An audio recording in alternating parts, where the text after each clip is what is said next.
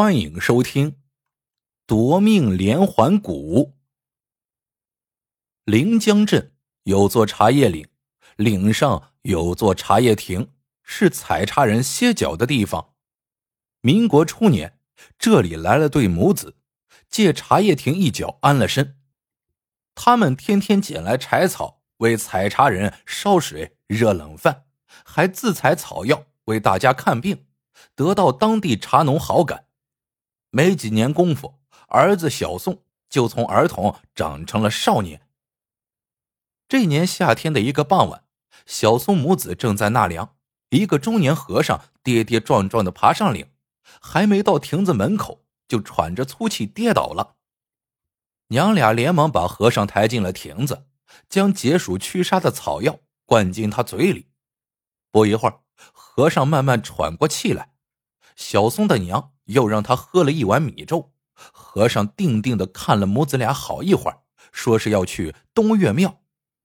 东岳庙在茶叶岭东面，庙旁有五间抛尸房，镇上的人也叫那里为五间头，是临江镇商会所建。因为临江镇是个热闹的商埠，往来商客极多，那年月出门在外，丧命异乡是常有的事情。凡是死在镇上无人收尸的外乡人，商会就会施舍一具薄板棺材放进抛尸房。东岳庙原先比较热闹，现在兵荒马乱的，庙内总是冷冷清清、阴气沉沉。第二天一大早，小松娘正在烧茶，小松就到东岳庙去看那个和尚了。但不一会儿，他就上气不接下气的跑回来，说道：“娘。”那个和尚在五间头翻死尸，五间头的死尸年年有放进去，却从不见有抬出来。反正是烂了的棺材上再放棺材，没人知道里面有多少死尸。小松的娘急急的跟着儿子去了那里，果然听见五间头里传出木鱼声和诵经的声音。小松娘好生奇怪。五间头里堆满了腐尸，臭气熏天，在那里念经不熏死也会熏出病来。这样想着，他忍不住叫了起来：“师傅，不能在里边念经啊！”过了好一会儿，那和尚才从里面走出来，鼻孔里插着两根长长的草。见了小松母子，他双手合十，行了个礼，感谢施主提醒。小僧自有解法。说完，晃了晃鼻孔里的草，又进了五间头。不一会儿，木鱼声和诵经声又传了出来。小松娘的心动了几动，让小松留在那里看着和尚的行踪。几天后的一个傍晚，小松急匆匆的跑回来，对母亲说：“不，不好了，那个和尚不好了。”小松娘连忙跟着小松来到庙里，只见和尚脸色发紫，躺在地上，边上炭炉上搁着锅内滚动着黑色汁液，散发一股浓浓的药味小松说：“他让我把他吊在炉子上头去，要脚朝上，头朝下，我吊不动，才叫你来帮忙的。”于是母子俩把和尚吊了起来，刚一吊好。和尚就贪婪的吸着炉子上冒出来的药气，一会儿，和尚哇的吐出一大口淤血，发紫的脸色渐渐变红。这时，他才有气无力的说：“放，放我下来。”下来后又说：“把药倒出来，让我喝下去。”母子俩又一阵手忙脚乱，让和尚喝下了药，药一下肚。和尚就睡了过去。忙过之后，小松娘才问小松是怎么回事。小松说：“我对他鼻子里插的草感兴趣，就与他套近乎，帮他烧火做饭。后来他告诉我，鼻子里插的是防秽草，他让我也插上防秽草，进了五间头。今天早上他又一个人进了五间头，刚才我去找他。”他从五间头跌跌撞撞跑出来，鼻子上没有了防秽草。他一出来就忙着弄药，找出绳子要我把他吊起来。小松娘这才明白，和尚是在五间头里头失落了防秽草才中的尸毒。要不是他有药，吐出那口恶血，那是必死无疑的。和尚又过了阵儿才醒过来，吐出一口长气，说道：“多谢你们救了我，无以为报，我想把一身医术都传给小松，让小松每天都来跟我学医吧。”小松的娘喜出望外，连忙替小松谢了和尚。第二天，小松娘悄悄来到东岳庙，远远的看到和尚在五间头门口摆开尸骨架，看得认真仔细。小松娘大吃一惊，一下子明白了和尚的意图。小松的娘出身于骨科世家，从小耳濡目染，略懂医道。她之所以沦落于此，一是由于家庭突遭变故，二是心里还有个天大的秘密。他知道，凡是骨科医家都在寻找灵药，而最好的骨科灵药是两种人骨，一叫朱砂骨，一叫连环骨。长有这两种骨的人世上极少，但有这两种骨相的人一辈子不会骨折，就算摔断了也能不治自愈。而这两种骨相中，朱砂骨的人又好找些，因为长朱砂骨的人身体特重，活着就可以看出。难找的是连环骨，一直要到死尸腐烂后拎起他的尸骨看是不是连成一串才能够知道。而连环骨的药效比朱砂骨更好，据说只要有了连环骨，连头断了都能够接上。看来。这个和尚超度亡灵是假，来五间头找连环骨，这才是真。当天晚上，小松娘就对小松说道：“从今往后，你要多长个心眼，注意这和尚的一举一动。”小松问：“为什么？”小松娘说：“现在你不用问，以后会知道的。”从这以后，小松就发现了一个秘密。他娘竟开始偷偷练武，有时在天亮之前，有时在月升之后，一会儿拳打脚踢，一会儿攀岩过涧。转眼到了秋天，这天一早，和尚突然来到茶叶亭，要小松同他一起外出采药。小松娘哪里放心，就说小松年纪还小，要去就让他也一起去。和尚当即说好，三个人准备好干粮。一起上了路。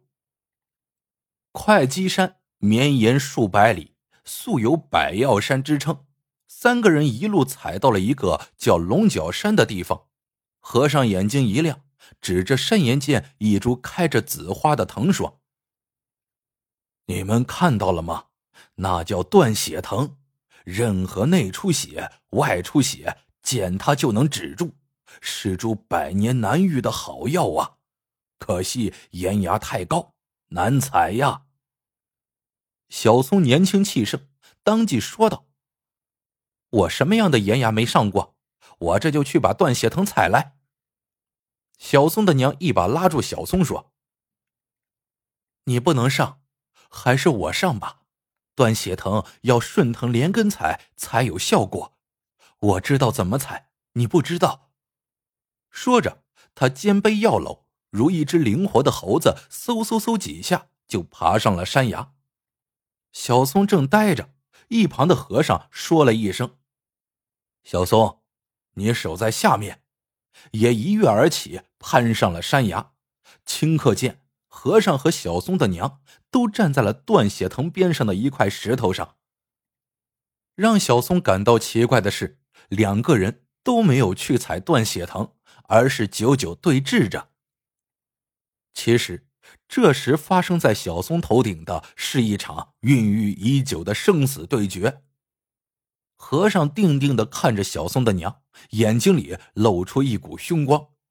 小松娘问：“你想干什么？”和尚阴森森的说：“我已传了你儿子一身本领，你可以放心的走了。”小松的娘身子一晃，问道。你又是我师伯派来的杀手。小松的娘怎么也不会忘记自己小时候特别爱玩，有一次爬到一棵树上掏鸟巢，一不小心摔了下来，没想到竟然皮毛无损。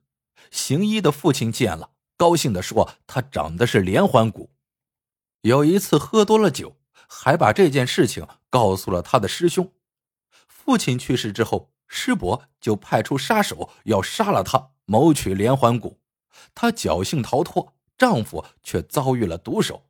从此，他带着儿子远离故土，逃到了茶叶岭安身。和尚说：“不，我是你师伯的徒弟，也是杀手。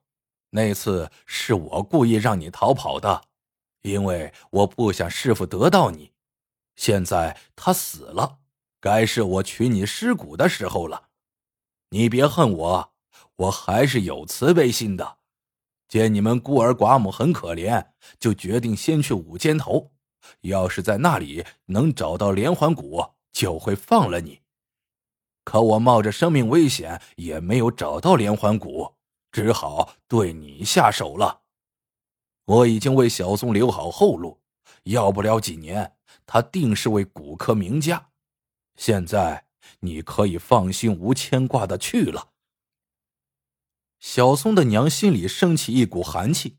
自从逃脱师伯的追杀之后，她就只想到一个无人知晓的地方，把小松抚养成人，最后把自己的尸骨作为良药留给儿子。现在和尚要夺的不只是他的一条命，也是儿子的无价之宝呀！但这时已不容他多想，和尚已像只老鹰扑过来，说时迟，那时快。只见小松娘瞅准和尚一个破绽，飞起一脚把和尚踢下了山崖。山崖下的小松根本不知道上面发生的事情，就看见和尚掉下来，说声不好，一跃而起，想拖住和尚。小松娘大叫一声：“别！”谁知话没说完，脚下一滑，也跌了下来。想不到那和尚被半山腰的一棵树挂住了。而小松的娘却直直的摔了下去，就在快落地的时候，一块石头从上而下击中了他的头颅。小松一把抱住他娘，他娘已经成了个血人。小松悲痛欲绝，喊道：“娘，娘！”小松娘无奈的看了小松一眼，说了句：“骨头，我的骨头。”之后。便永远的闭上了眼睛。挂在树上的和尚把下面的情形看在眼里，心里一阵狂喜。刚才那块石头正是他扔的，他正在想办法从树上下来，不想这时树杈突然断裂，他也重重的摔了下来。这时奇迹发生了，和尚的身子在地上弹了几弹，竟然毫发无损。和尚伸伸胳膊，蹬蹬腿，非常奇怪，嘴里直念叨：“难道我，我也是？”小松问和尚：“他们在崖上发生了什么？”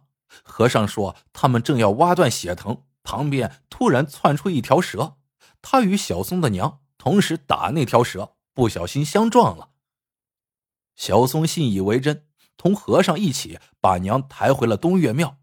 和尚说：“他要为小松的娘念七七四十九天经，送他上天堂。”临江镇商会闻讯，送来一口棺木，盛敛了小松的娘。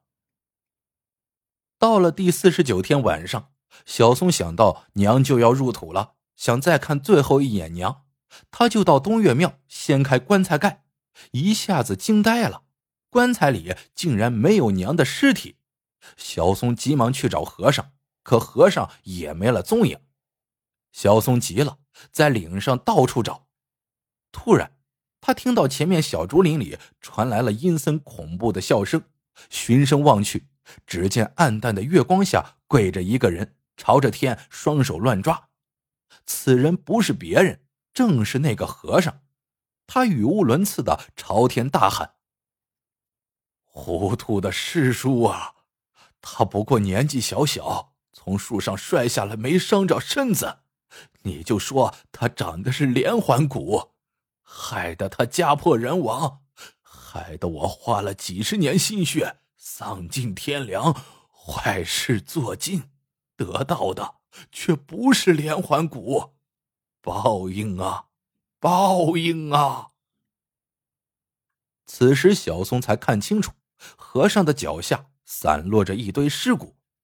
小松一下子明白了，叫了一声“娘”，就扑了过去。和尚拉住小松，说道：“孩子，把你娘的尸骨安葬了吧。你娘不是连环骨，我才是。我死后，你把我的尸体放进五间头，捂上七七四十九天，再取我的全副尸骨作为骨科良药。”说完，一头朝旁边的大石头撞去。又过了好几年。茶叶岭出了位远近闻名的骨科医生，关于他的传说有很多，甚至有人说他受过神仙指点，但说的最多的是他出身骨科世家，他娘就是一位骨科名医。好了，这个故事到这里就结束了，喜欢的朋友们记得点赞、评论、收藏。感谢您的收听，我们下个故事见。